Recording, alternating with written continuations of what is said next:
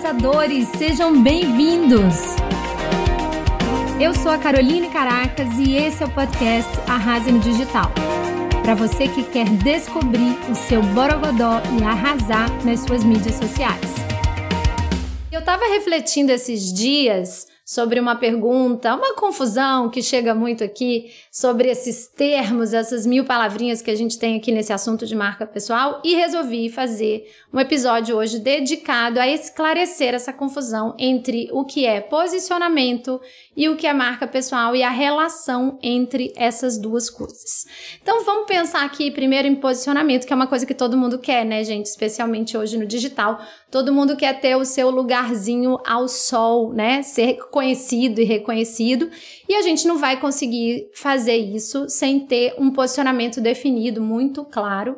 E quando a gente fala de posicionamento, a gente lembra logo daquele livro famoso, né? O Posicionamento. Aliás, já recomendo aqui você que me ouve a comprar e, é, sendo bem resumida, o que ele diz é que o posicionamento é uma batalha de percepções, não é uma batalha de produtos no mercado, é uma batalha de percepções na mente das pessoas. Então, quando a gente vai definir um posicionamento, a, a gente tem que é, ter uma estratégia de negócio muito clara. O posicionamento ele está ligado à nossa estratégia de negócio. E aí a gente pode até, para facilitar, pegar aqueles famosos quatro P's né, do marketing. Existe o P de produto, o P de ponto de venda, o P de preço e o P de propaganda, que alguns também chamam de promoção, ou seja, como você vai comunicar e promover aquele produto junto ao mercado, ao público-alvo. O posicionamento na mente das pessoas vai passar por a gente definir muito bem essas coisas. Qual é o nosso público com muita clareza e com muita especificidade, principalmente no mundo de hoje que está tão saturado, né? Tem muita gente falando sobre muita coisa. Então, por isso que a gente fala tanto de nicho, a importância de nichar, especialmente no ambiente digital, na internet. Então, o posicionamento vai passar por isso, público-alvo em primeiríssimo lugar. Quem são as pessoas é que você quer servir com o seu trabalho, com o seu produto? E no P de produto, o que o seu produto resolve? Qual é a transformação do seu produto? O que, que ele, qual é o problema que ele resolve na vida das pessoas?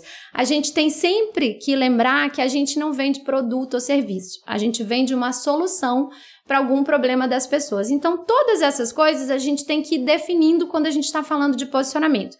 Qual é o problema que eu resolvo e qual é o público que eu quero ajudar, que eu quero servir com o meu trabalho. E também tem o P de preço, né? Isso vai afetar muito o seu posicionamento. Ou seja, naquela batalha de percepções que acontece na mente das pessoas, as pessoas vão entender, até pelo preço que você cobra, isso vai ter um significado, não é à toa, né? É, é, o preço muitas vezes ajuda a pessoa a se posicionar para um público mais qualificado. Ele diz muita coisa sobre você, sobre o seu produto. É claro que isso tem que vir associado com outras coisas, com qualidade. E também a propaganda, que é a sua comunicação, que hoje na internet está muito relacionado ao quê? A presença digital com conteúdos nas suas mídias sociais, as suas postagens, aquilo que você coloca no mundo em termos de conteúdo. Portanto, onde que entra a marca pessoal aí? A marca pessoal ela não é o posicionamento, ela está contida nesse processo de posicionamento. Eu digo que ela é um trunfo para o posicionamento. Ela pode agregar, como se fosse mais um, um desses P's aí, né? Então vamos pensar um quinto P que seria aí o seu personal brand, né? A sua marca pessoal. E na, na medida em que você hoje tem produtos cada vez mais parecidos, concorrências muito acirradas, é, a gente pode pensar, né? Posso me atrever aqui a dizer que muitas vezes a pessoa vai escolher um profissional em detrimento do outro, ou vai escolher um, um, um negócio físico, um negócio local para frequentar em detrimento do outro, também em função da marca pessoal que está por trás ali. Então, é, resumindo, a marca pessoal ela faz parte de um processo maior de posicionamento ela ajuda a definir um posicionamento, mas o posicionamento não é só isso. Tem outras coisas que, que têm que ser trabalhadas e muito bem pensadas e esclarecidas para o mercado quando a gente fala de um posicionamento. Então, o posicionamento está aqui e dentro de um trabalho de posicionamento a gente tem que pensar cada vez mais no mundo de hoje, de pessoas que conectam com pessoas, como inserir a marca pessoal até como um diferencial para o seu posicionamento. Espero que tenha ficado mais claro para você. Espero que você esteja usando esse grande trunfo aí na sua comunicação, porque não existem duas pessoas iguais no mundo, todo mundo tem uma única impressão digital, só existe, só existe uma Carol no mundo, assim como só existe um Gustavo, uma Flávia, uma Patrícia, e isso pode ser um fator de decisão de preferência do seu cliente por você ou pelo seu negócio ou produto, em detrimento de outro negócio que às vezes ela não está nem conseguindo enxergar como aqueles negócios se diferenciam, mas aí entra você, a sua energia, o seu entusiasmo como empreendedora daquele negócio, né? A sua paixão, a sua credibilidade todas essas características associadas à sua marca pessoal, ajudando a te diferenciar no mercado.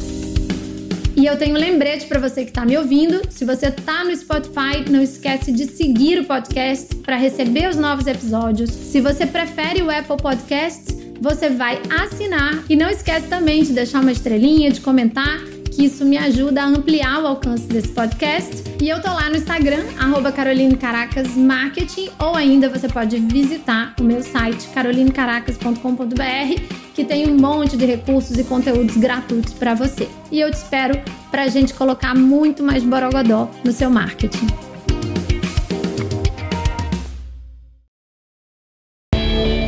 Gente, eu aqui de novo com mais uma dica que eu acho bem útil antes de você me abandonar. Atendendo a muitos pedidos da minha audiência, eu resolvi fazer um evento virtual para ensinar a minha metodologia de criação de produtos digitais, que já me renderam mais de 15 mil alunos online e os famosos múltiplos sete dígitos que tanto falam por aí nesse mercado. Sim, é possível para muitas pessoas, mas tem muito trabalho e estratégia envolvidos e eu estou disposta a ensinar isso bem mastigadinho. Se você quer entrar para esse mundo dos infoprodutos, eu te convido então a se inscrever no meu Mentoring Weekend, que vai acontecer nos dias 27 e 28 de março, durante todo um final de semana.